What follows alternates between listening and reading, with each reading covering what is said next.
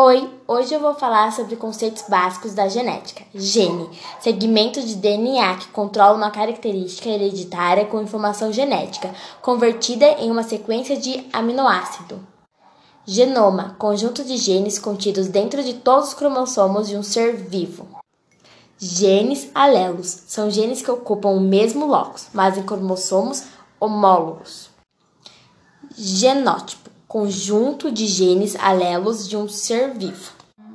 Fenótipo expressão da atividade do genótipo mais a ação do ambiente. São características observadas externamente.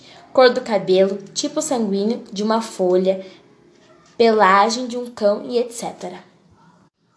Cromossomos autossômicos. Cromossomos de um ser vivo que não se relacionam de uma maneira direta. A espécie humana tem 46 cromossomos, agrupados em 23 pares. Destes, 22 pares são autossômicos.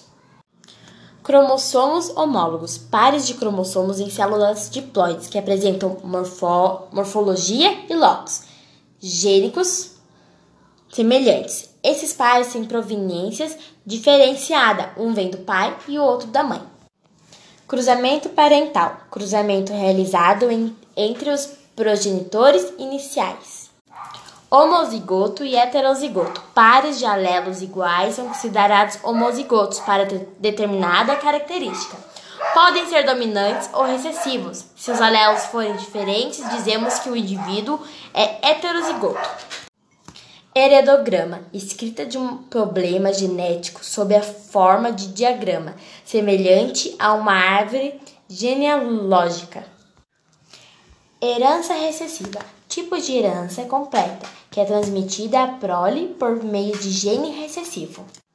Herança dominante tipo de herança completa que passa para o prole por meio de gene dominante, impedindo completamente a expressão do gene recessivo.